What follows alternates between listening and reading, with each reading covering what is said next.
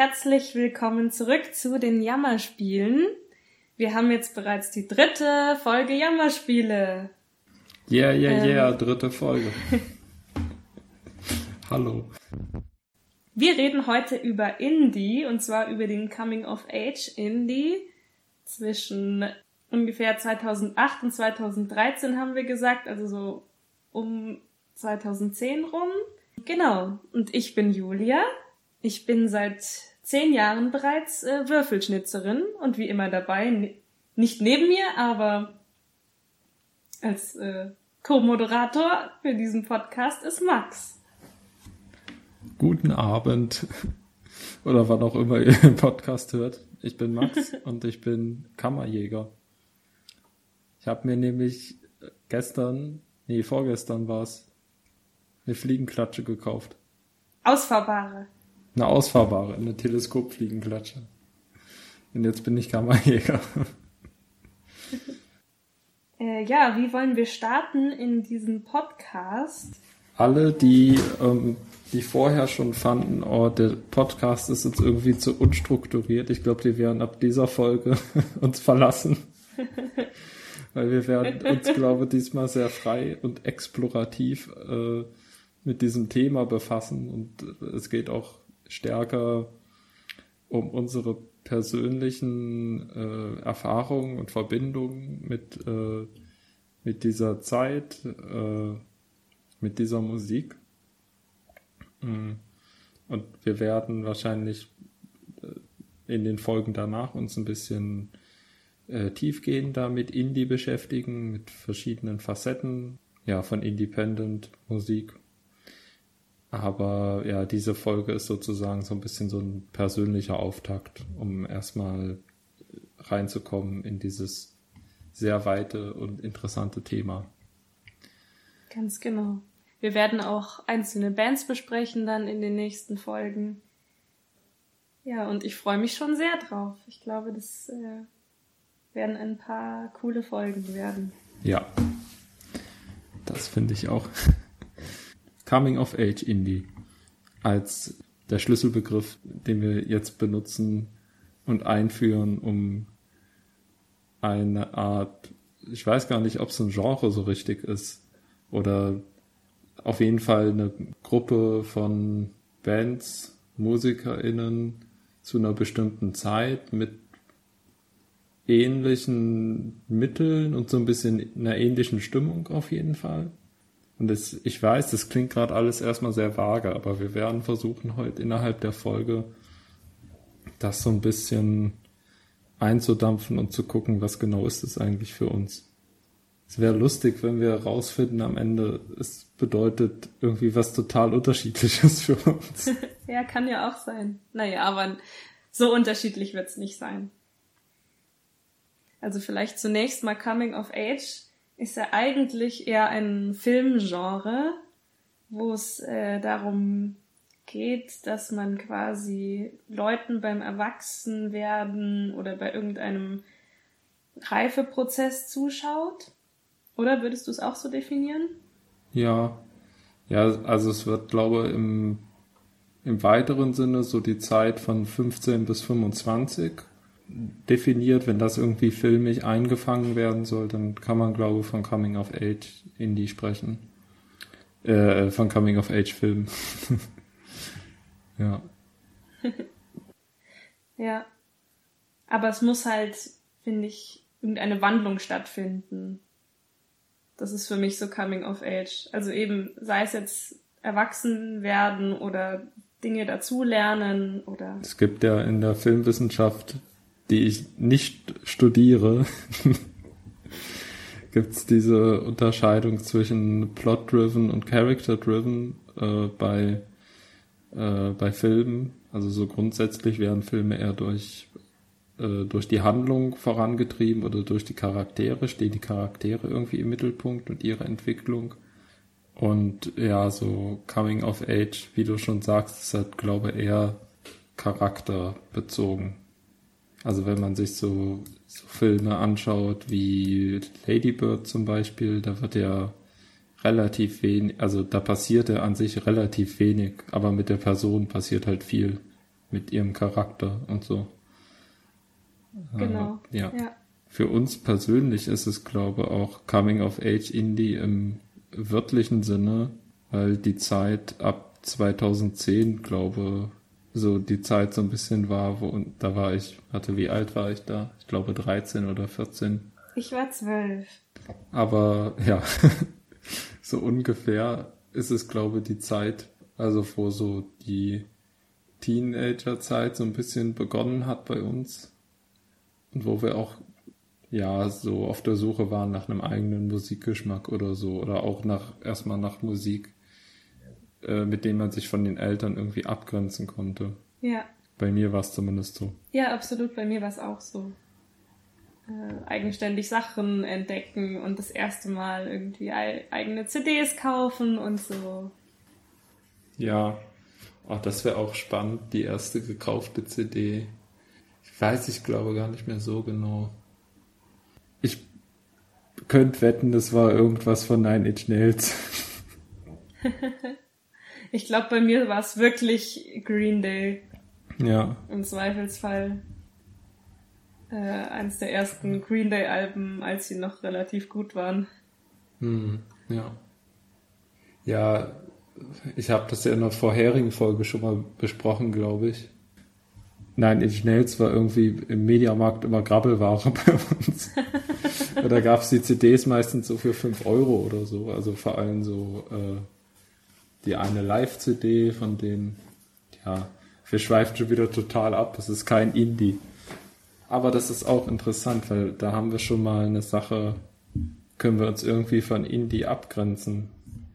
Nein, Inch Nails sind auch ein richtig schlechtes Beispiel, weil irgendwie ist es ein DIY-Projekt, aber es ist halt irgendwie auch gar nicht Indie. So. Es ist zu perfektionistisch. Ja, vielleicht um nochmal. Wir, fangen immer gleichzeitig an zu reden. vielleicht um auch nochmal auf den Indie-Begriff äh, zurückzukommen. Wie definieren wir Indie für uns? definieren wir Indie als Genre, definieren wir Indie eher als ähm, wirklich Independent Music. Also für mich ist es, glaube ich, so eine Mischung aus beidem. Also wenn schon diese dieser eben Independent-Einschlag da ist, wenn kein, wenn es kein großes äh, Record-Label ist, wenn es ähm, vielleicht nicht unbedingt in den Top Ten ist oder so. Das ist für mich Indie. Wobei von den Liedern, die wir jetzt besprechen werden, auch ganz viele dann in den Charts waren. Hm. Ähm, ja, das ist ja auch ein ganz äh, spannender Zwiespalt, der da entsteht. Ne? Also, dass dann Musik, die vielleicht als Indie beschrieben werden kann, verdammt erfolgreich wurde für eine bestimmte Zeit. Oder ab einer bestimmten Zeit eigentlich heute auch noch. Ja und man dann äh, diskutieren kann, was der Begriff überhaupt, also ob der überhaupt noch was wert ist. So, ne? Ich glaube, bei mir ist es, ist es so ähnlich. Ich sehe bei Indie auch einerseits so einen äh, DIY-Gedanken irgendwie, was selbstgemachtes, eine relativ kleine Gruppe von Leuten, die dabei involviert sind. Ne?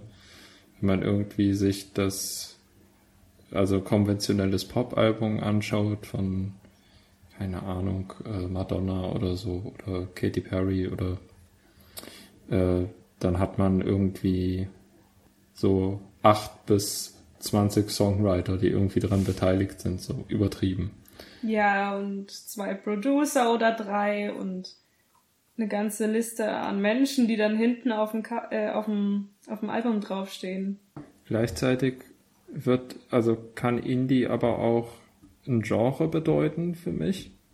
Oder es gibt auf jeden Fall starke Assoziationen, was mit Indie für mich verbunden wird, klanglich. Also wenn man mich jetzt so fragen würde, würde ich sagen, wahrscheinlich eher ein eher reduzierter Sound, äh, so ein bisschen back to the basics, entweder ähm, ja dieses Garagenartige, ne, also Leute Gitarre, Schlagzeug, Bass, mäßige äh, in der im Keller Jam oder so. Vielleicht auch eine ein bisschen bescheidene Aufnahmequalität, ne, wo wir in dieser Lo-Fi-Bewegung wären, die ja auch, ist ja auch mindestens seit den 90er Jahren gibt. Mhm. Ähm, oder ja auch einfach so kleine Revivals, die sich von dem Pop-Mainstream irgendwie abgrenzen dadurch, dass sie zum Beispiel ganz äh, altmodische Synthesizer benutzen oder so. Aber das war irgendwie, also entweder sowas, sowas Reduziertes oder ähm, die äh, so die Abgrenzung zum Pop-Mainstream irgendwie. Das wären nochmal vielleicht so Genre-Merkmale für mich. Ja. Für mich auch, ja. Und aber irgendwie auch so eine experimentelle Abgrenzung. Also so das Experimentieren mit verschiedenen Stilmitteln, mit verschiedenen Musikinstrumenten ja. und dieses ähm, alle Regeln brechen vielleicht auch, wie man wie man Instrumente einspielt, wie man sie abmischt und so weiter. Aber da könnte man auch äh, die spannende Frage stellen, wie äh, grenzt sich dann Indie, keine Ahnung, von ähm, Progressive Rock oder von ja. sowas ab oder von so Avantgarde-Musik oder so. Das sind ja auch zwei Felder, wo es irgendwie um unkonventionelle, experimentelle Musik geht, aber es ist ja total klanglich meistens gar nicht miteinander zu vergleichen. Und wenn du irgendwelche Prog-Enthusiastinnen so Indie-Musik vorhalten würdest, dann würden die sagen, boah, das ist ja total Mainstream irgendwie. Also, ja, da gibt's dann auch so einen ganz anderen Blickwinkel irgendwie drauf. Und da müsste man, glaube dann schon relativ stark so in die Anfangsgeschichte von Indie-Musik irgendwie reingehen, um halt zu, zu gucken, wie diese Erwartungen an Indie-Musik entstanden sind, so wie die zu klingen hat. Wie wollen wir da rangehen? Also ich kann die äh, Geschichte über Indie-Musik erzählen, wie ich sie aus dem lesenswerten Buch Our Band Could Be Your Life von äh, Michael Azarat nachgelesen habe. Denn äh, ja, da wird, da geht es um die Indie-Szene in Amerika in den äh, frühen 80ern bis äh, späten 80ern oder frühen 90ern.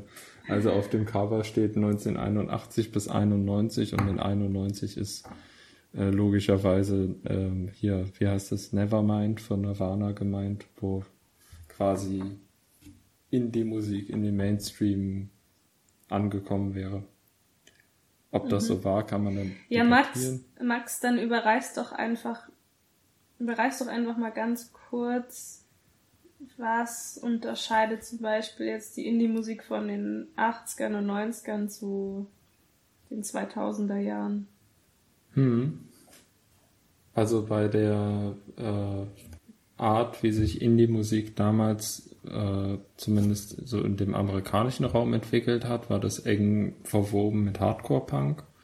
Also mit äh, einer Art Punkmusik zu spielen, die halt äh, sehr stark auf äh, eben auf DIY-Gedanken, auf eine auf einer eigenen Ethik irgendwie aufgebaut war. Es gab irgendwie eine klare Ansage, was äh, was cool ist und was nicht cool ist sozusagen, wie man zu spielen hat und so.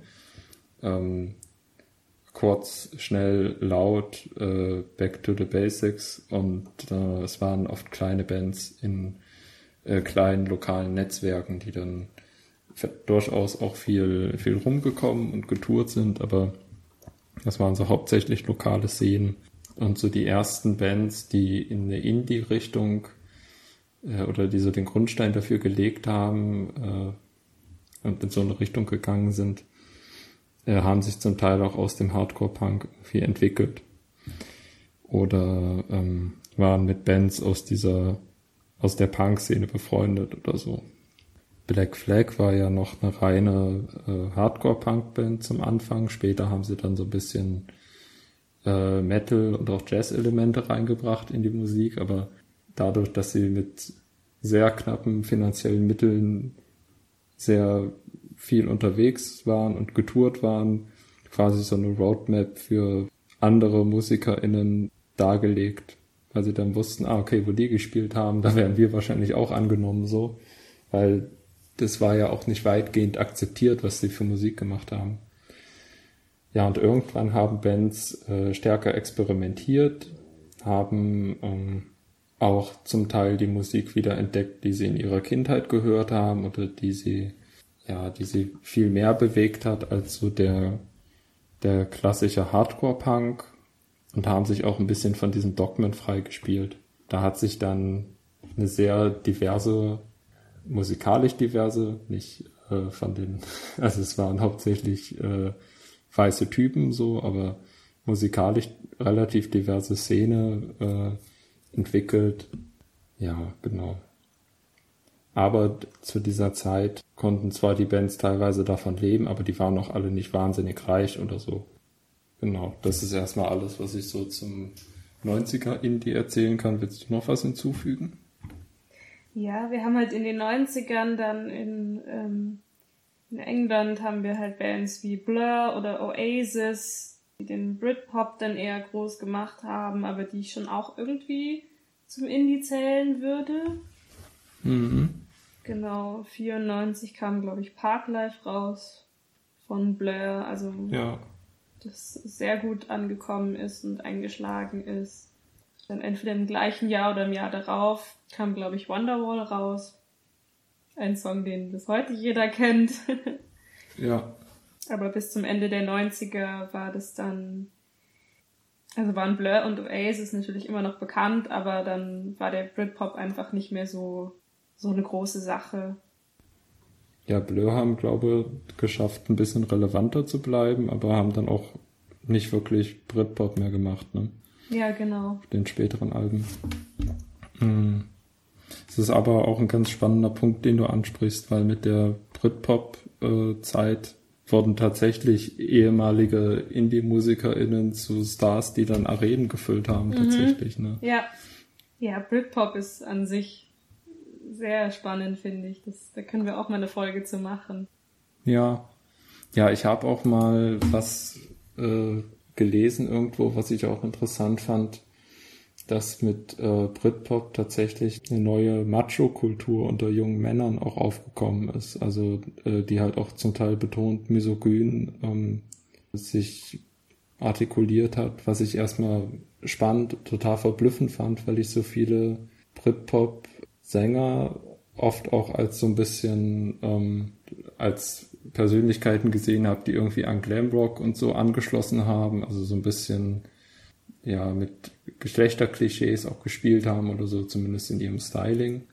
Und das fand ich ganz spannend, also dass dann eine neue äh, toxische Männlichkeit in dieser Jugendkultur sozusagen mit Einzug gehalten haben soll. Das finde ich sehr spannend, weil wenn man sich jetzt so Bands anschaut wie Pulp und was die für Musikvideos rausgebracht haben und eben genau wie du gesagt hast, dann mit äh, Klischees gespielt haben, ähm, ich finde auch mit so einem schwulen Stereotyp irgendwie gespielt haben. Mm, ja. Dann finde ich das total spannend, dass sich gleichzeitig dann so eine Macho-Kultur entwickelt hat daraus. Pulp ist eh ein spannendes Beispiel, weil die ja ähm, also wenn man so die Lieder ein bisschen genauer auseinander nimmt, eigentlich sehr äh, auch, sich auch zum Teil sehr kritisch mit Männlichkeit und mit Geschlechterstereotypen auseinandersetzen, aber ich glaube, vieles kommt davon einfach nicht an. Und das ist dann aber auch ein Vorwurf, den man ja. der Band irgendwie auch machen kann. So. Also dass, dass am Ende das äh, Singen über Sexismus auch nur Sexismus sein kann also Mitte der 90er dann äh, Britpop und äh, ja, da also sozusagen eine, eine sehr erfolgreiche Indie-Stilrichtung und wie geht's in den 2000ern dann weiter? Da gibt es äh, verschiedene Revivals erstmal an, an Musikstilen. Es gibt ein sehr erfolgreiches Garage Rock Revival in den frühen 2000ern, dass da Bands wie äh, die White Stripes oder ähm, andere Bands. die Strokes. Äh, Strokes, The Hives, glaube ähm, äh, ja genau, so diese ähm, so ein bisschen proto-punkige Bluesmusik und Garagenmusik wieder für sich entdeckt haben und damit auch sehr erfolgreich waren und äh, zahlreiche Schülerbands inspiriert haben. Ja, definitiv. Ich habe da letztens, da letztens mit Han drüber gesprochen, wie nervig das war, dass es in jedem Kaff eine Schülerband gab, die Seven Nation Army gespielt hat. Ja. Aber auch immer nur dieses, halt dieses Riff die ganze Zeit einfach. ja, und dann gab's auch ein, äh, ein Post-Punk-Revival, ähm, wo glaube auch so Bands wie Arctic Monkeys zugezählt werden, äh, was sich aber auch so ein bisschen mit dem Garage Rock überschnitten hat. Ja, ja, ich finde, das sieht man auch an den Arctic Monkeys sehr gut. Die ja. haben am Anfang noch so einen ziemlich rohen Sound. Beziehungsweise später dann eigentlich auch. Der ist sehr direkt. Ich glaube, die Arctic Monkeys sind da sowieso eine sehr wichtige Schlüsselband auch. Ich glaube, die haben den Sound von sehr vielen Bands mitgeprägt. Die waren ja auch eine Zeit zumindest sehr erfolgreich, ne? Ja. Ich glaube, ihr erfolgreichstes, erfolgreichstes Album war 2013 das AM-Album. Okay. Aber die hatten davor auch sehr gute Alben. Ja, wahrscheinlich darauf hingearbeitet auch. Also ja. mit steigender Bekanntheit. Ähm, ja, und dann so ab Mitte der 2000er, glaube ich, erreicht diese Indie-Musik den Mainstream. Und äh, es gibt Bands und KünstlerInnen, ein paar haben wir gerade schon genannt, die eben ganz große kommerzielle Erfolge feiern die Headliner-Slots bekommen auf Festivals. Festivals spielen allgemein, also die Kultur damit und so, glaube ich, eine große Rolle. Es gibt viele ähm, One- oder Two-Hit-Wonders äh, von Bands, die eigentlich sonst davor und danach halt eben mehr so nischig waren, aber dann halt einen sehr großen Hit irgendwie bekommen haben. Und äh, ja, bekommen auch viel Radio-Spielraum quasi. Ähm, mhm. Was sind jetzt irgendwie unsere Assoziationen, die wir haben mit dieser mit dieser Indie-Musik zu der Zeit? Wollen wir einfach mal ein paar Namen droppen? ich glaube, zu den One-Hit-Wondern kann man zum Beispiel nennen The Naked and Famous. Die hatten ein wirklich bekanntes Album, Passive Me, Aggressive You. Und danach hat man eigentlich auch ganz wenig von denen gehört. Ja. Also ich kann mich jetzt an nichts irgendwie Nennenswertes erinnern. Aber auf diesem Album alleine hatten die bestimmt drei ähm, Singles, die, die jeder kennt, die ständig überall im Radio waren, in, ähm, als Jingle benutzt wurden für irgendwelche Fernsehsendungen. Da kann ich mich noch dran erinnern. Ja, total. Ja das Albumcover ist halt auch ganz abgefahren. quietschbunt. Das quietschbunt, ja, und irgendwie ist so eine Landschaft im Hintergrund und dann ist aber dieser Kreis davor und hat so geometrische Formen. Es passt alles nicht so richtig zusammen. Ja. Äh, total spannend. Genau, da haben wir äh, äh, mit genau mit Naked and Famous zum Beispiel so ein Paradebeispiel äh, auch äh, klangmäßig für diesen Sound. Absolut, ich finde auch, das ist so in a nutshell dieser ja. Coming of Age Indie Sound. Ja. Zusammen mit äh, MGMT, finde ich. Ja, total. Ja. So. Auf jeden Fall. Ja. Also das ist quasi für die, die, die, die, die Namen jetzt nichts sagen oder einfach um es festzuhalten. Äh, wir haben elektronisch äh, angehauchten oder meistens äh, stark elektronischen Indie-Pop mit sehr eingängigen Melodien, einfache Arrangements. Ja, ganz viele, genau, ganz viele Synthi-Experimente finde ich auch. Also so Synthesizer benutzt, die man davor einfach nicht so gehört hat. Und die auch, finde ich, bis jetzt klanglich einzigartig sind. Also mhm zum Beispiel auch von, von äh, MGMT, dieses Time to Pretend, dieses das ist so, das, das bleibt so voll, sofort im Ohr und ich weiß nicht genau, wie ich diesen Sound beschreiben soll. Es ist so ganz experimentell ja. und und ist auch blubbert so dahin. Aber es hat auch so eine Klingeltonqualität, finde ich. Also gerade diese einfachen Akkordfolgen, die dann äh, umgesetzt wurden, meistens in den Intros dieser Songs. Ja. Die kannst du halt auch voll so als als Klingelton verwenden. Bei Kids von MGMT ist es zum Beispiel auch so ganz markant. Da gibt es dieses Intro, was sich anhört wie so schreiende oder spielende Kinder. Mhm. Ähm, und ich meine mal irgendwo gelesen zu haben, dass das gar keine echten Kinder sind, sondern dass sie das äh, synthetisch irgendwie gemacht haben. Also was, was ich irgendwie mit einem Geigenbogen schief irgendwo drüber gestrichen und dadurch einfach äh, Sounds und Geräusche gesampelt, bis die dann klangen wie schreiende Kinder. Krass. Das finde ich auch ein total spannendes Experiment. Hm. Und dann hat man quasi dieses, ähm, diese experimentellen Synthesizer und dann aber wieder dieses total, dieses total catchige Riff von Kids. Ja. Also dieses dum, dum, dum, dum, da, da, da, da, Jetzt hast du allen ZuhörerInnen Ohrfilme beschert. Gern geschehen. Dafür ist die Folge doch da, oder? Ja. ja, wir können ja eine Ohrwurmwarnung einfügen. Ja, spannend. Ähm, da wäre ich gar nicht drauf gekommen, dass das synthetisch sein könnte, so, ne? Ja, halt wirklich mhm. gut gemacht.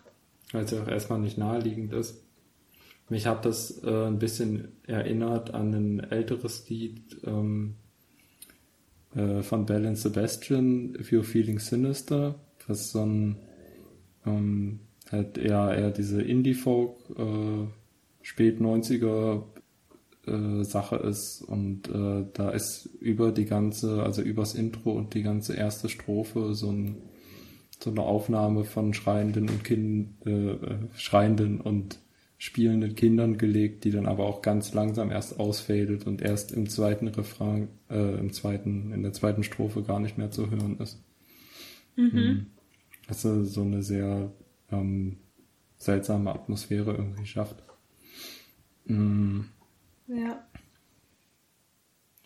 Was man, was mir auch gerade so auffällt, was bei ganz vielen Band, Bands ist, dass es auch nicht nur ein oder zwei Synthi, Synthi-Melodien gibt, sondern dass das so ganz gelayert ist. Also es mhm, gibt irgendwie ja. fünf, sechs Synthi-Spuren übereinander, aber die spielen alle so ein bisschen die abgewandelte, also abgewandelte Melodien.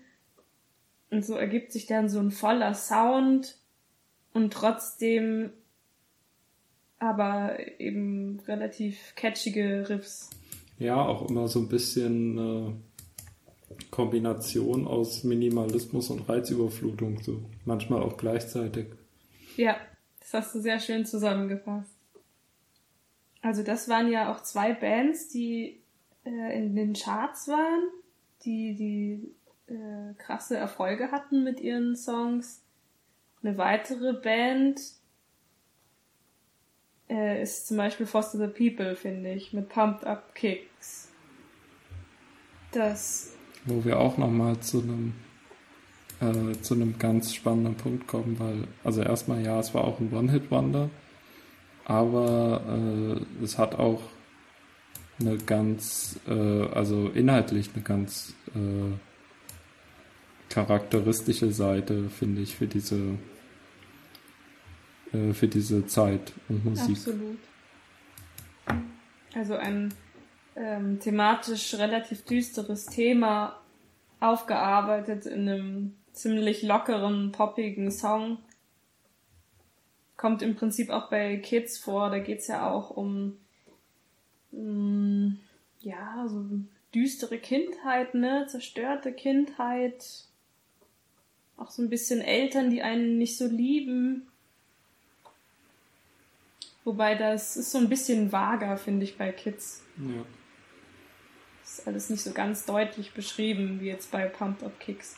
Genau, also bei Pumped Up Kicks oh. äh, wurden die, äh, die Lyrics sehr stark ausgelegt als eben so eine, so eine Amok-Fantasie von einem, äh, von einem Teenager und wurde dann oft auch äh, gerade in den USA eben mit so äh, äh, Amokläufen an Schulen verbunden. Ja, darum geht es ja auch. Wobei die Band, glaube gesagt hat, es, also die Band meinte wohl, es ginge ihr nur um äh, eben um diese Fantasie, die da ausgedrückt wird irgendwie. Ah, okay. Aber es ist natürlich eine sehr ein, ein sehr heikles Gebiet, auf dem man sich dann da bewegt. Mhm. Und äh, eigentlich also auch wenn immer diese äh, Anschuldigung, dass Musik irgendwie schuld daran ist, dass Leute äh, Gewalttaten verüben, so natürlich total ja, zu kritisieren ist auf jeden Fall, gerade weil die ja dann auch irgendwie aus so Kreisen der konservativ-christlichen Rechten in den USA kommt oder so in Antwort auf ja die School-Shootings. Aber man kann auch, äh, finde ich, nicht immer die Bands dann auch so, äh, die ja, Bands und KünstlerInnen da so komplett aus der Verantwortung rausnehmen, weil sie ja schon äh, irgendwie zum kulturellen Klima irgendwie was beitragen. So, ne? Ja, also worum es ja auf jeden Fall auch geht, ist ja äh,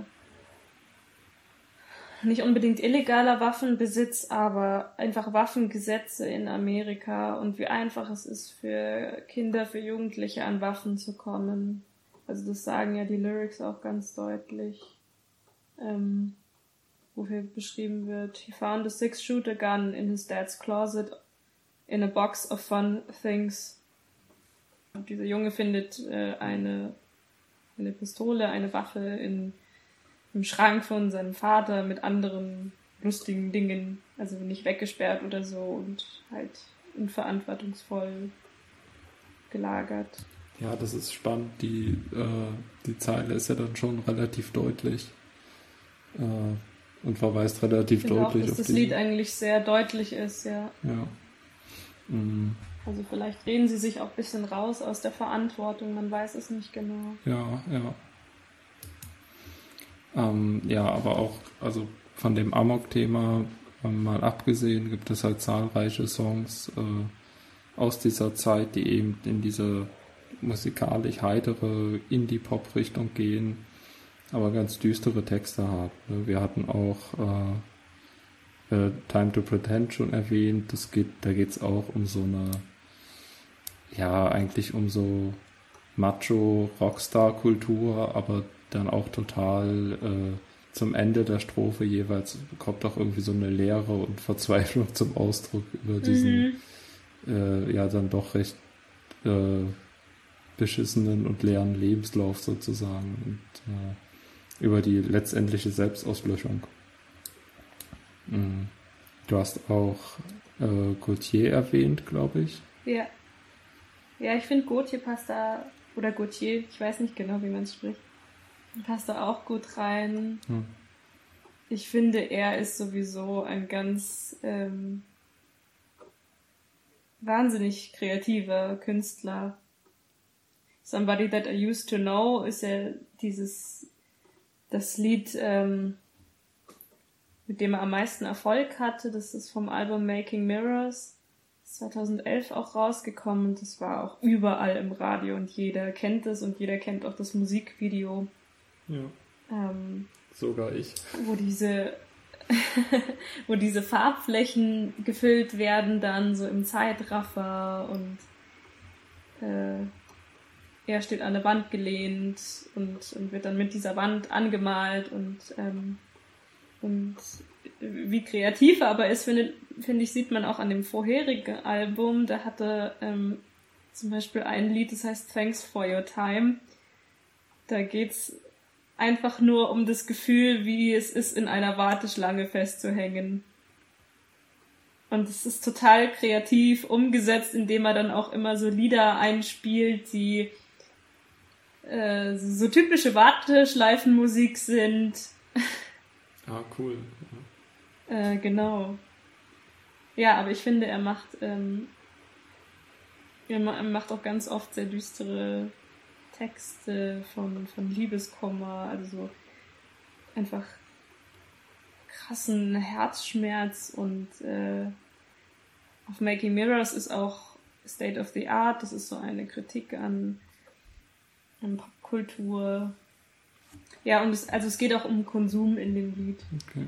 Es geht nicht nur um, um Popkultur, es geht ganz viel um, um Konsum und immer das Neueste haben zu müssen. Und ich glaube, was bei mir ganz stark äh, dazu führt, dass ich jetzt diese Musik auch gerade als Coming of Age Indie sehe und jetzt nicht, keine Ahnung, Modest Mouse oder so, die ja durchaus zu der Zeit auch äh, sehr erfolgreich waren, die auch zum Teil anknüpfen konnten jetzt an, an die äh, Mainstream-Tauglichkeit von Indie-Musik, obwohl es eine Band aus einer, äh, eigentlich noch aus einer früheren Ära sozusagen war. Aber was bei mir, glaube ganz ausschlaggebend für die Auswahl ist, ist, dass äh, ja die Songs so massiven äh, Radio-Airplay hatten tatsächlich zu der ja. Zeit. Und äh, dass dann, ich, ich habe dann immer so diese Jugendsender gehört von öffentlich-rechtlichen quasi, die so äh, ja meistens werbefrei oder werbearm neue, abgefahrene Musik gespielt haben. Und da war dann ganz oft eben diese, ja, diese Indie-Musik dabei, die auch ganz bewusst von denen als Indie betitelt worden oder Indie-Pop oder so, aber ähm, das war eigentlich so das erste Mal, dass ich mit Musik konfrontiert wurde, die kein Teil war irgendwie vom Elternhaus oder so. Also so gar nicht. Und ähm, äh, mit der man sich auch irgendwie ganz gut abgrenzen konnte, weil äh, meine Eltern halt auch kein Englisch verstanden haben oder so. Ja, wir hatten ja in, in so in der Vorbereitung zu dieser Folge auch äh, besprochen, aus wie vielen Werbespots wir diesen Indie auch kennen, dass der ganz oft für Telefonfirmen als äh, Musik genommen wurde. Ich habe das irgendwie in, in Erinnerung für Autowerbespots und so. Und wenn man mhm, das jetzt so ja. mit heute vergleicht, ähm, hörst du eigentlich ja keinen Indie. Man hört so generischen Pop, den man sofort wieder vergessen hat. Ja, aber da wurde auch äh, also ein ganzes, eine ganze Werbe- und Erlebniswelt so ein bisschen für junge Leute auch drumherum erschaffen irgendwie, wo sie sich drin wiederfinden sollten. Also auch dieses äh, also was dann auch so ein bisschen an so Festivalkultur und so angeknüpft hat mit den Werbebildern. Mhm. Um halt irgendwie einen Handyvertrag den aufzuschwätzen. So Naked and Famous bin ich mir gerade nicht ganz sicher, ob die auch für einen Handy-Werbespot verwendet wurden, aber könnte sehr gut sein. Ähm, eine andere Band, die wir äh, bisher noch nicht genannt haben, von der wir auch nicht so viel erzählen wollen, ähm, Empire of the Sun. die waren, äh, die hatten, glaube ich, eine lange Geschichte von Mobilfunkanbieter Werbespots, äh, gerade im deutschsprachigen Raum, glaube ich, wo sie sehr äh, bekannt wurden dadurch. Sogar mein Papa kannte die. Aber es war gar nicht so gute Musik. Ja, also was ja festzuhalten ist zu der Band, ist, dass sie so eine ganz seltsame eigene Ästhetik haben. Ja. Auch auf den Albencovers ist so DJ Bobo-Style. Ja, total, ja. Absolut. Auch mit diesen komischen Hüten und diesem Kopfschmuck, den sie da immer auf hatten alles ganz abgedreht. Das ist wie so eine eigene Fantasy-Welt, in der ja, sie wieder aber, aufbauen um sich herum.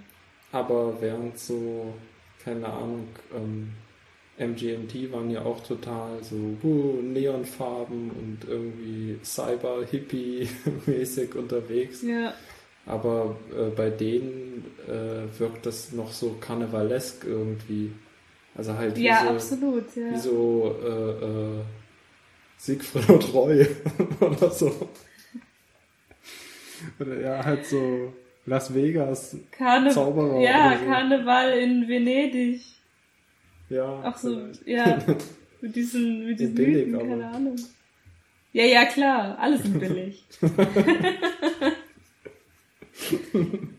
Cover billig, Musik billig, Kostüme billig. Aber die hatten auch äh, ja krasse Erfolge und waren auch, glaube ich, auf vielen Festivals und so. Auf, und auf kleinen Festivals, die von Mobilfunkanbietern gesponsert wurden. langsam, so langsam dringen wir zum Kern vor, ich merke schon. Genau, aber damit wir nicht nur so Schundmusik, also wie, äh, ich bin schon immer kurz davor, Vampire of the Sun zu sagen. Ja. aber das ist ja unser Bandprojekt, das man noch nicht kennt. Ja, ja, das ist ähm, äh, soon. Genau, aber da, wir können ja auch mal über ein paar gute Bands sprechen aus der Zeit. Äh, oder Bands, die wir auf jeden Fall auch genannt haben wollen. Wenn wir jetzt mal über Bands reden, die auch bis jetzt Relevanz haben, die auch bis jetzt, finde ich, sehr guten Indie machen, kann man zum Beispiel Fouls erwähnen. Mhm. Oder All J hatten wir auch schon in dem Podcast hier. Ähm, The XX. The XX ist ja auch nochmal so eine ganz eigene Klangwelt, finde ich. Es ist minimalistisch, es ist sexy, es ist, äh, ja, einfach geil. Weil die auch so stimmlich wahnsinnig harmonieren, finde ich einfach. Und trotzdem voll minimalistisch sind. Und ich fand, äh, ich fand die, äh, die Alben, die sie damals rausgebracht haben, gut. Also XX 2009, Coexist danach und so. Mhm. Die ja eher in, in, eben auch in dieser Coming of, Coming of Age in die Zeit rauskamen. Die waren super, aber ich finde auch jetzt die neuen Sachen super. Also das letzte Album, was die rausgebracht haben, I See You, äh, ist natürlich anders, aber ist immer noch total gut. Also ja. Nimmt sich qualitativ gar nichts. Ja, Fouls waren ja auch eine Band, die äh, mit My Number so einen Riesenhit hatte, ne? der ja alle, alle möglichen Radiostationen äh, nahezu überschwemmt hat und der ja auch aus, ausgesprochen robust irgendwie war. Also den findet man heute noch in äh, Playlists von WG-Partys auf jeden Fall wieder. Ja. Mm. Das ist auch, also auch bei äh, The Naked and Famous will ich auch diese, ähm, diesem Hitpotenzial jetzt auch gar nicht so viel äh, künstlerische Eigenständigkeit absprechen oder so, weil es ist halt auch einfach schwer, noch einen guten äh, Popsong zu schreiben, der hängen bleibt und so. Und ich finde, das ist auch eine Leistung und auch, äh, also ich würde mich auch immer vor Popmusik äh, äh, oder ich würde immer Popmusik verteidigen. Ja, absolut. Wenn äh, Indie äh, ankommen. Absolut. Ich liebe auch guten Pop. Und es ist ja auch schwierig, den Zeitgeist immer zu treffen. Ne? Also vielleicht passt auch die, die Musik, die man macht, halt gerade zu einer zu einem bestimmten Jahr, zu einem bestimmten Ereignis total gut und die Leute springen darauf an. Und fünf Jahre später ist aber einfach was anderes wieder trendy und deswegen mhm. ist die Musik, die man damals gemacht hat oder den Stil, den man macht, natürlich immer noch gut. Auch wenn er vielleicht nicht mehr so viel im Radio läuft. Ja, ja.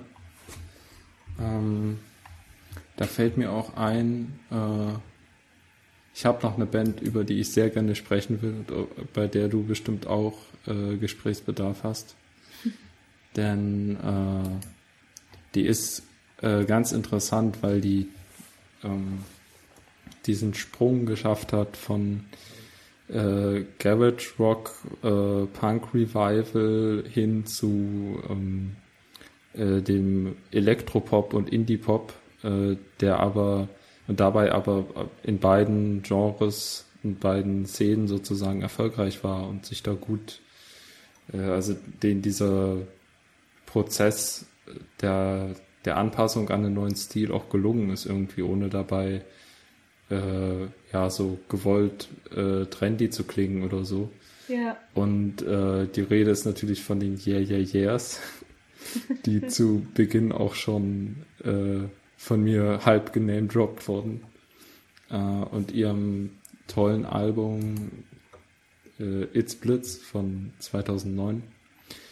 Äh, was finde ich eins der schönsten Indie-Pop- und Elektropop-Alben für mich äh, überhaupt ist. Eins, ja, meiner liebsten äh, elektronischen Alben und generell eine Band, die ich äh, irgendwie schon lange äh, gewusst habe, dass es die gab und auch als äh, auch als ich klein war, die Songs im Radio schon so ein bisschen gehört habe, also dann äh, hauptsächlich von diesem Album, was dann äh, recht, also noch erfolgreicher, glaube ich, war, so als die davor. Ähm, zumindest bei uns. Und die ich dann äh, ja später aber nochmal äh, viel mehr schätzen gelernt habe. Mhm. Für ihren sehr sehr vielseitigen Sound und auch dieses, äh, also dass sie auch so einen Spagat irgendwie geschafft haben zwischen diesem aggressiven äh, Garagenrock und dem Indie-Pop und dabei irgendwie nie, also sich nie, also es hat sich irgendwie alles trotzdem organisch angefühlt, was die gemacht haben und richtig und äh, ja. Und das sind auch immer noch, es ist ihr Stil, ne? Es sind immer noch, es sind Ja, immer schon. die Yeah Yeah Yeahs. Weißt du, was ich meine? total, ja. Ja. Ja, Also voll. egal welches Genre die machen, ich glaube, die könnten auch Metal machen, es wäre einfach immer noch gut. Zumindest äh, haben sie durch Karen O auch äh, als Sängerin auch ein krasses Wiedererkennungspotenzial einfach. ja, wollte ich Also auch sie hat halt eine sehr sagen. markante Stimme. Ja. Karen O ist halt auch einfach so ein krass kreativer Geist. Voll krass Ja. kreativ. Ja, aber auch die anderen, also die beiden Alben davor, vor allem Show Your Bones und Fever Hotel, ähm, mag ich sehr, sehr, sehr dolle. Also Fever Hotel Ähm. ist auch mein Liebling von ihnen. Ja. Da hat man sogar schon so ein bisschen den Übergang von dieser äh, white-stripigen Musik, also vom Bluesrock und äh, Garagen-Revival äh, hin zu diesem äh, Indie-Pop dann, vor allem zum Ende hin, bei, bei dann äh, Maps und Y-Control und Modern Romance, die ja schon äh, auch so ein bisschen den Stil der späteren Alben hinweg äh, nehmen, die sehr melodisch aufgebaut sind. Ja, absolut. Ich finde, ich weiß gar nicht, wie ich das beschreiben soll, aber in dieses Album kann man sich so richtig schön reinlegen in den Sound. Es ist so ein voller Sound. Man kann sich so richtig schön fallen lassen.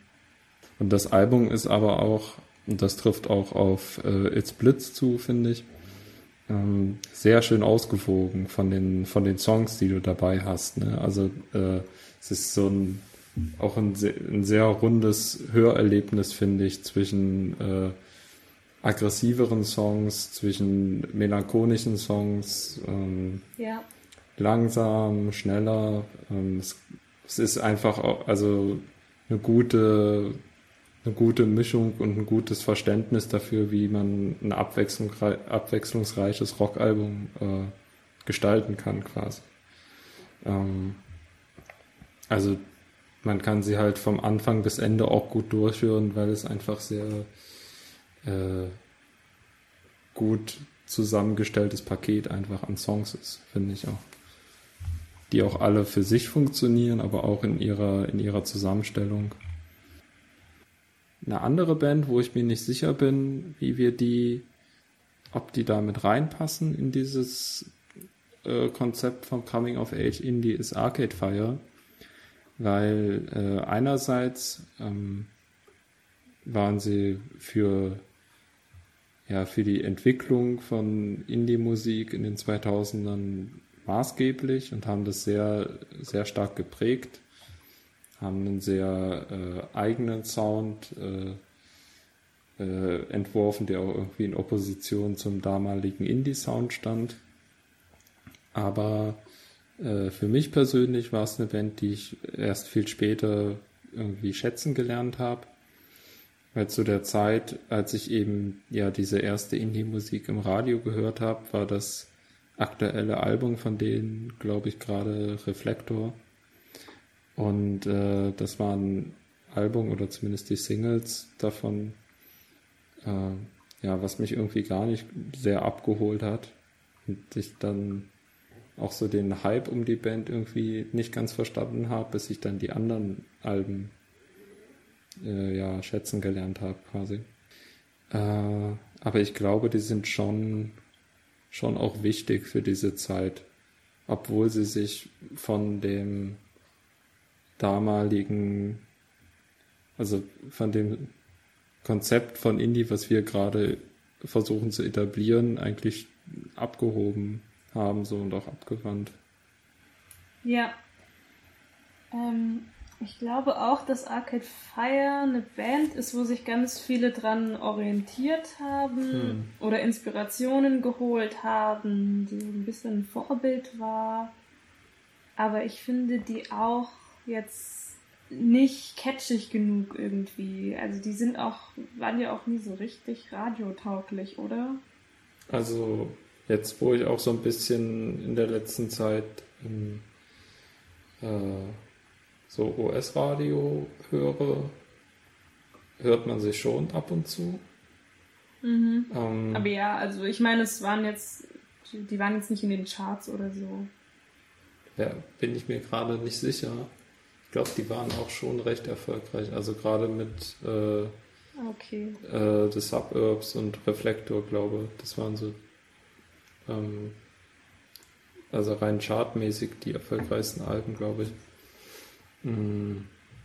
Aber genau der Sound von Arcade Fire ist halt auch zumindest dann so bei den ersten Alben bis hin so ein bisschen zu The Suburbs ist ja sehr orchestral auch noch und sehr äh, also ja. auch ja viel akustische oder analoge Instrumente, die sie benutzt haben, ähm, Folk-Elemente und so.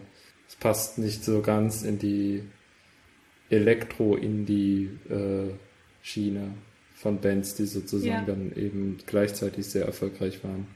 Aber ich glaube, das war auch ein bisschen deren Erfolgskonzept, dass sie so ein, ja, so ein bisschen anspruchsvolleren Gegenpol gesetzt haben zu diesem Elektropop-Indie, äh, während sie aber gleichzeitig trotzdem sehr poppig waren und sehr zugänglich noch.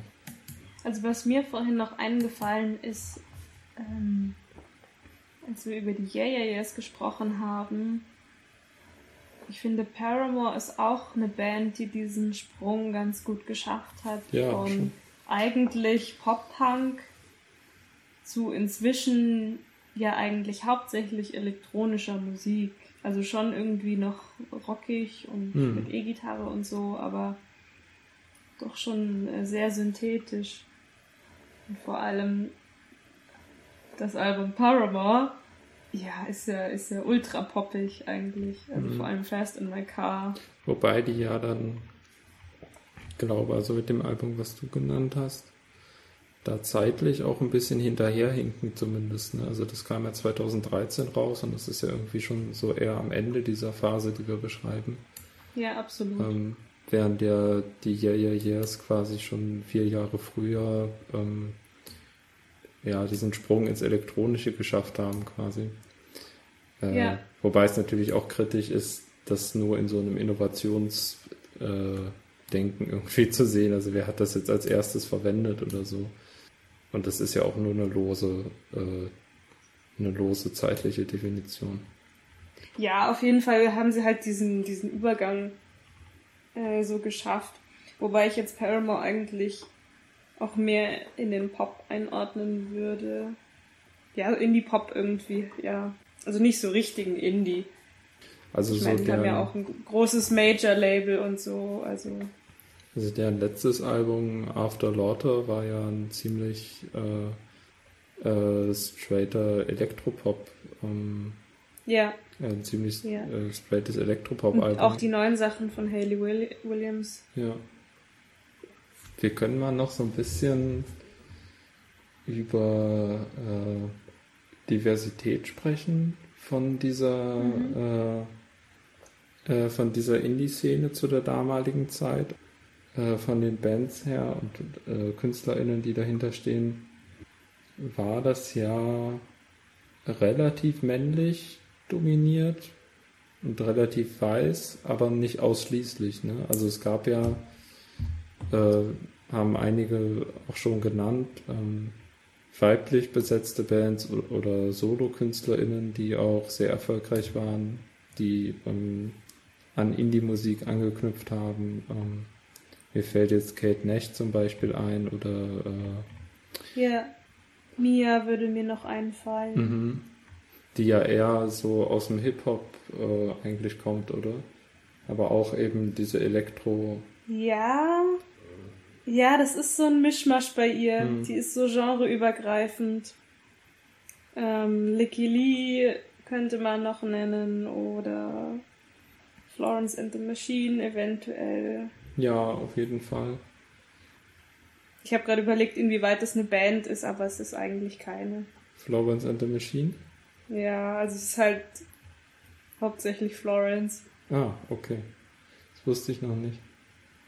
Also ich, die macht halt das ganze Songwriting und so. Also was halt irgendwie auffällt, ist, dass es ähm, nicht so viele Gruppen gibt, die jetzt nur aus Frauen bestehen. Mhm. Oder Frauen beziehungsweise queer people, sondern dass es halt wie halt ganz oft so ist, dass die Gruppe hauptsächlich äh, männlich dominiert ist und dann gibt es halt eine Frontfrau, eine Sängerin. Ich finde, das ist ähm, ein großer Unterschied zu jetzt. Ich finde, man sieht jetzt viel mehr diversere Indie-Gruppen. Ja, total. Ne? Also so äh, äh, Gruppen wie Girlpool zum Beispiel oder ja. Äh, ja, also auch so kleine zwei, drei Personenprojekte, die äh, komplett ja von äh, weiblichen oder ähm, oder von nicht männlichen Personen quasi bestückt werden. Genau. Wohingegen das ja zu der damaligen Zeit eben halt dieses etablierte Format äh, drei Jungs und eine Sängerin ja, genau. äh, so war, ähm, was auch die schlimmsten Bandfotos äh, hervorbringen kann. Ja, ja. Wobei da ja auch dann so ein bisschen mit kokettiert wird, ne? wenn ja äh, Florence and the Machine also suggeriert, dass da eine Band dahinter steht oder bei äh, Marina and the Diamonds war es auch so, ja. dass es eigentlich eine Solokünstlerin ist, die ja mittlerweile auch nur noch unter Marina auftritt. Ähm, aber zu der damaligen Zeit immer, also auch wenn man es im Radio gehört hat, so angekündigt, äh, hat man irgendwie gleich das Band, äh, das dieses Bandbild im Hintergrund, im Hinterkopf. Ja, ja ich glaube, das ist so ähnlich wie bei Prince in the Revolution. Aber The Revolution war ja auch eine, eine Band tatsächlich. Aber es hat doch hauptsächlich Prince alles gemacht, oder? Mm, also geschrieben und Geschrieben, so. ja, aber ich glaube, ähm, also bei Live-Auftritten sowieso und auf den Alben auch, äh, ich glaube, ab Purple Rain auch richtig in also in Bandbesetzung. Also der hat, glaube ich, nicht alle, nicht alle Alben. Aber das war doch, das war doch eher eine Band, mit der er dann halt getourt hat und die halt die Aufnahmen dann gemacht haben, aber die jetzt wenig zusammen an Songs gearbeitet haben. Ja, das stimmt. Also da war er ja, glaube ich, sehr autoritär, ja. So meine ich das. Und ich glaube, das ist bei, zumindest bei Florence and the Machine auch so, dass Florence halt die, die hauptsächlich, das hauptsächliche Writing-Nacht und so und das ist halt äh, The Machine in Anführungszeichen ist halt die Band, mit der sie auf Tour geht. Okay. Hm. Ähm, bei Marina and the Diamonds bin ich mir nicht so sicher. Ähm, ich habe nachgeschaut und ich glaube, das war tatsächlich immer sie. Also auch beim ersten Album äh, The Family Jewels, da ähm, gab es, glaube ich, noch ein bis zwei zusätzliche Songwriter, aber sonst war das, glaube ich, größtenteils ein Solo-Projekt. Ja, aber auf jeden Fall auf diese zum Teil auch ganz toll feministischen äh, Bandprojekte wollen wir in späteren Podcast-Folgen noch äh, eingehen. Da freue ich mich schon voll drauf. Oh ja, ich auch. Ich merke gerade, wir haben gar nicht über Phoenix gesprochen. Dabei ist zumindest für mich die Band relativ wichtig äh, für diesen Kernsound, ja. den ich mit, ähm, äh, mit Coming of Age Indie verbinde, für mich. Also, ähm, weil sie einfach zu, damals zu dem Standard-Radioprogramm einfach gehört haben, was ich gehört habe. äh, vor allem das Album äh, Wolfgang Amadeus Phoenix von 2009. Das ist so witzig einfach. Ja, Wie der wohl der Namensfindungsprozess war, so. Ja, das Video zu Liste Mania ist auch äh, ganz witzig, weil es ja da irgendwie um äh, Franz Liszt geht, also um diesen Komponisten. Und da sind sie ins Franz Liszt Museum nach Bayreuth gefahren und haben da Aufnahmen gemacht und hatten einen riesigen Ballon dabei mit dem Bandlogo. Ach, das ist ja super. Und ich lese gerade, es war in Life is Strange 2. Ja. Der Song. Ja, ganz viel von dieser Musik kam in Life is Strange vor. Also fast der gesamte Soundtrack äh, bestand vom ersten, also beim ersten Teil und beim zweiten Teil aus äh, Indie-Musik dieser Zeit. Hm. Das ist auch sehr interessant und das passt auch wunderbar zu dem Spiel. Das Spiel ist ja im Prinzip auch so ein bisschen so eine Coming-of-Age-Geschichte.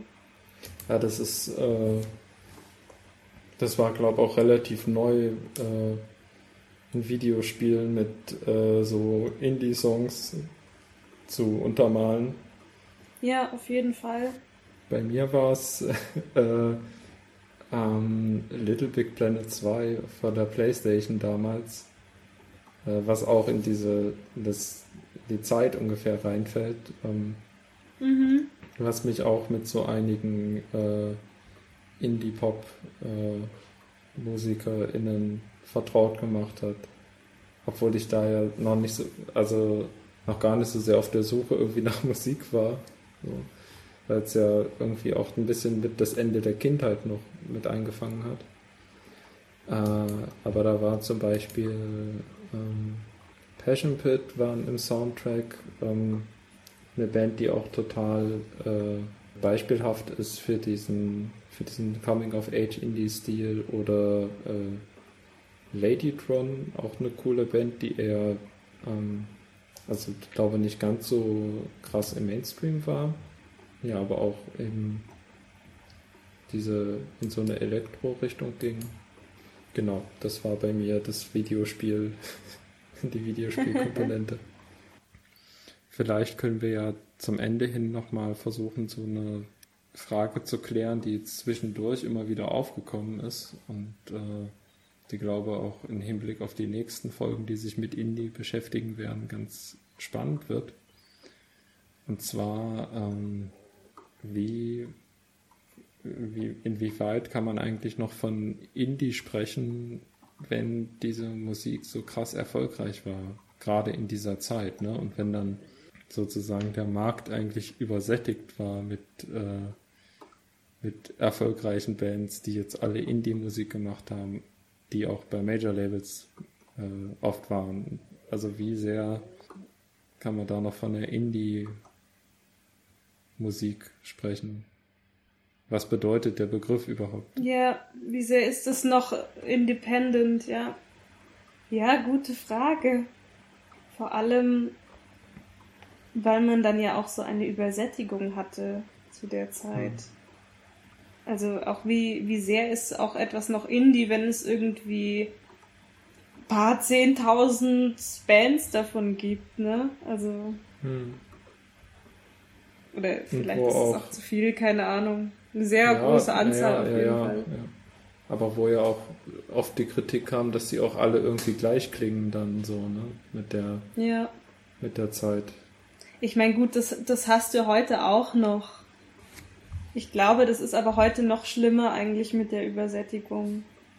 Ich habe das Gefühl, es gibt so viele Indie-Bands, die total gleich klingen, die alle so diesen ganz soften, leicht 80er Jahre angehauchten Sound haben, mit so mhm. ganz soften Boys, die so ganz, ähm, wie soll ich das beschreiben, auf die gleiche Art und Weise halt singen. Ja, ja, so ähm, bärtige Boys in schwarzen Shirts, die so, so ein bisschen Post-Punk Light machen eigentlich. Ja, genau. Und davon gibt's halt echt, äh, also gibt's wie Sand am Meer, das stimmt. Oder dann auch eben, wie schon gesagt, in diese Lo-Fi-Richtung gibt's ja auch so viel. Ja, ja. Eher minimalistischeren Beats dann und so. Hm. Ja, also von daher. Da kommen wir, glaube ich, auch für die nächsten für die nächsten Folgen dann auf ein ganz spannendes Thema, ne, wenn es ja darum geht, diesen Indie-Rock nach 2010 zu beschreiben oder Indie nach 2010. Ja. Da kam ja mit Internet, Streaming-Diensten, vor allem Spotify, ähm, Bandcamp auch als eine alternative Streaming- und äh, Vertriebsplattform für Indie-Bands, ähm, kam ja eine ganz neue Art, äh, Musik zu konsumieren sozusagen in den Mainstream auch an.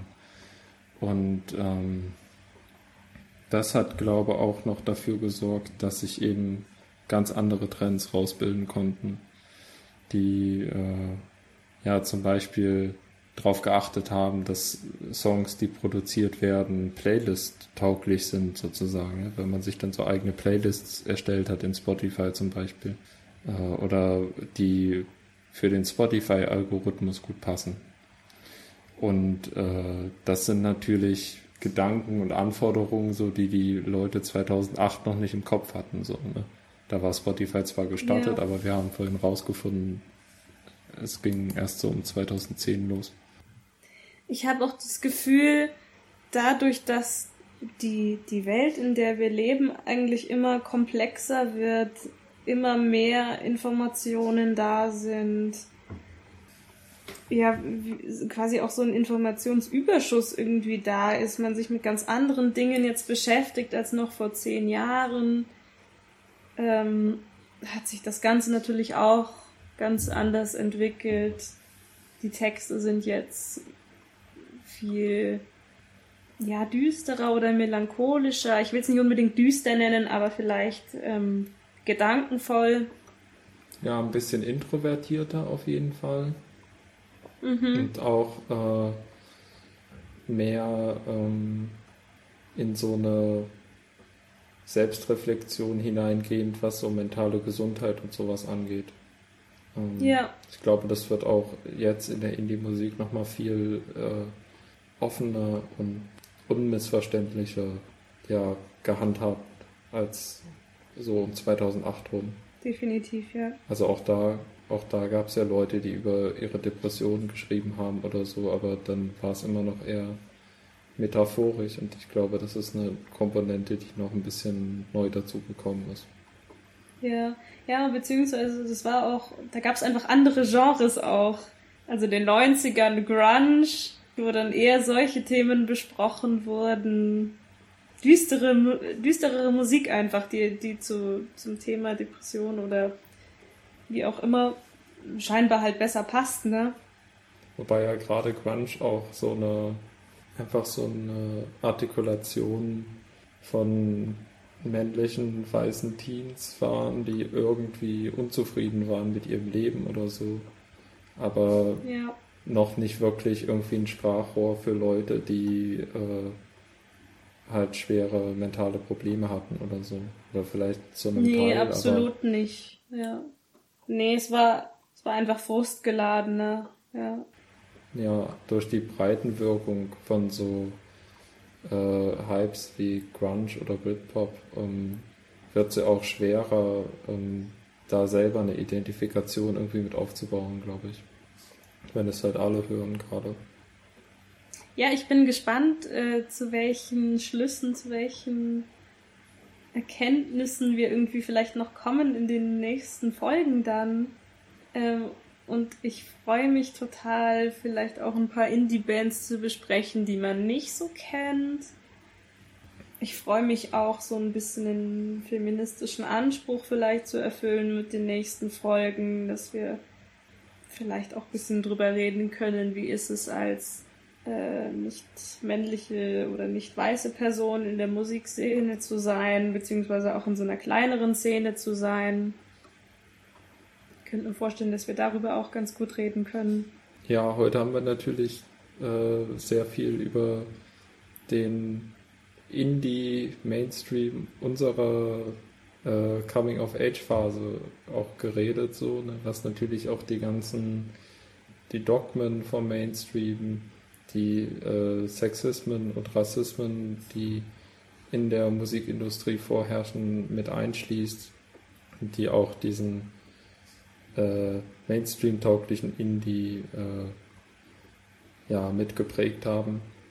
Und da sind wir ja dann auch bei, äh, bei dem Internet als neue Vertriebsstruktur, ne, wo dann, also auch gerade durch Seiten wie Bandcamp oder so, ähm, so kleine queere Punk-Bands oder Indie-Bands oder so, äh, ja, ein bisschen, bisschen bekannter werden können. Dann sagen wir wieder Dankeschön. Vielen Dank, dass ihr uns zuhört. Ich freue mich, ich freue mich da total drüber. Ich freue mich auch sehr. Danke fürs Dranbleiben. ja, genau. ja, und dann äh, sage ich mal bis zum nächsten Mal. Seid wieder dabei bei der nächsten Folge. Tschüss. Tschüss.